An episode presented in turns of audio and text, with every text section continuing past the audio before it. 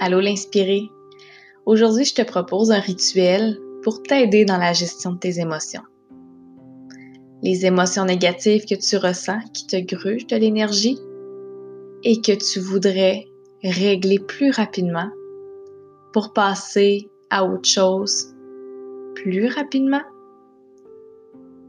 pour être dans ta zone de génie plus rapidement. T'es prête? Je t'invite à fermer tes yeux. Et tu vas voir, je vais parler lentement pour que tu puisses mettre en pratique tout de suite les éléments, le rituel que je vais t'expliquer dans les prochaines minutes. Je t'invite à fermer les yeux. Je t'invite à penser à une situation qui peut être récurrente ou ponctuelle et qui te fait vivre une émotion négative. Tu l'as ta situation? Parfait. Ce qu'on va faire, on va essayer de créer une distance entre toi et cette émotion-là. Parce qu'il faut que tu comprennes l'inspiré que tu n'es pas cette émotion-là. Tu as cette émotion-là. Est-ce que tu entends la nuance? Tu n'es pas cette émotion-là. Tu as une émotion. Donc, j'aimerais que tu nommes l'émotion que tu ressens en ce moment. Est-ce que c'est de la peur? Est-ce que c'est de la colère? Est-ce que c'est de la frustration? Est-ce que c'est du doute? Est-ce que c'est de l'impatience? J'aimerais que tu mettes un mot sur cette émotion-là. À partir du moment où cette émotion-là, elle est nommée, une distance se crée entre toi et l'émotion et on va pouvoir commencer à dialoguer avec cette émotion-là. Maintenant qu'elle est nommée, j'aimerais que tu te poses la question, comment est-ce que cette émotion-là se manifeste dans ton corps? Est-ce que ça se manifeste en stress dans l'estomac? Est-ce que ça te donne mal au ventre? Est-ce que tu sens que toute cette émotion-là se trouve dans ta tête? Est-ce que tu trouves que ça se ressent dans tes épaules? Comment est-ce que ton émotion se manifeste dans ton corps? Maintenant. Maintenant que tu as nommé ton émotion, que tu sais que tu regarder comment ça se manifeste dans ton corps, j'aimerais que tu imagines quelle image, quel symbole cette émotion-là représente. Quelle image, quel symbole représente le mieux ce que tu vis en ce moment? Je te donne un exemple. Si tu vis beaucoup de colère, tu te sens vouloir exploser dans ta tête, L'image pourrait être une bouilloire complètement fermée qui veut exploser de vapeur. Quand on dit que la vapeur veut nous sortir par les oreilles, ça peut être une image. Quelle image, quel symbole représente le mieux ce que tu vis en ce moment?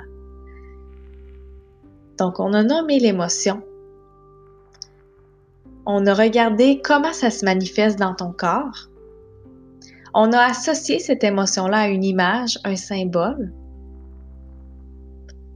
Vois-tu déjà la distance que tu as avec cette émotion-là? Et maintenant, je veux que tu te poses la question. C'est quoi le vrai message derrière cette émotion-là? Qu'est-ce que ça dit chez toi? C'est quoi la bonne intention derrière cette émotion-là? Et si ton émotion pouvait parler, qu'est-ce qu'elle te dirait? Je te donne un exemple. Si tu es dans une situation où tu as un rendez-vous et que la personne, elle est en retard et ça fait quelques fois qu'elle est en retard. Ça crée de la colère chez toi. Quel message qu'il y a derrière ça? Est-ce que c'est que tu ressens que la personne ne te respecte pas, qu'elle ne te prend pas au sérieux? qu'est-ce que ça veut dire chez toi? Qu'elle ne te voit pas à, ta juste valeur? Qu'elle se fout de toi, qu'elle te rejette? Si ton émotion pouvait parler, qu'est-ce qu'elle te dirait? Et maintenant que tu connais le vrai message derrière cette émotion-là, j'aimerais que tu comprennes que c'est très, très, très souvent pas à cause de nous que les autres agissent. Chaque être humain agit dans une bonne intention. Donc, je t'invite à te mettre dans les souliers de l'autre personne. À savoir comment cette personne-là réfléchit. C'est quoi sa bonne intention derrière son comportement? La dernière étape pour bien gérer ton émotion, maintenant que tu comprends mieux d'où elle vient, il est temps de passer à l'action.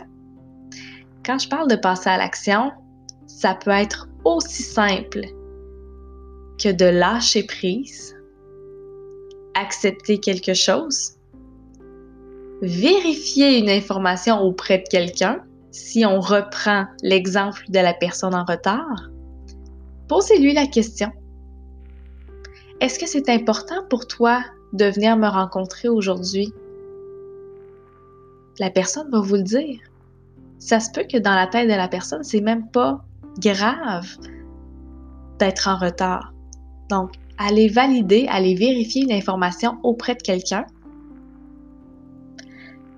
Une autre idée d'action que tu peux faire, c'est te préparer différemment à une situation. Si tu sais qu'une situation qui te cause de l'anxiété, qui te cause de la frustration, de la colère, du doute, va réarriver de manière fréquente, tu peux te préparer différemment. Est-ce que ça t'aide l'inspirer?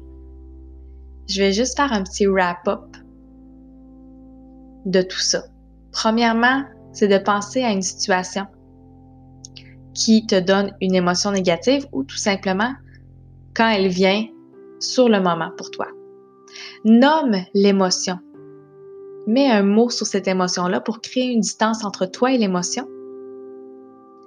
Demande-toi comment est-ce que cette émotion-là se manifeste dans ton corps. Quelle image, quel symbole représente le mieux ce que tu vis? C'est quoi le vrai message derrière cette émotion-là? Qu'est-ce que ça dit chez toi? Si ton, si ton émotion pouvait parler, qu'est-ce qu'elle te dirait? Et quand tu comprends mieux ton émotion, d'où elle vient, passe à l'action. Ça peut être aussi simple que lâcher prise, accepter quelque chose, vérifier une information auprès de quelqu'un, te préparer différemment ou autre action qui te fait du bien. Inspiré, je t'invite à partager ce petit rituel-là de gestion d'émotions si tu penses que ça peut aider d'autres personnes dans ton entourage. Je te souhaite une excellente journée.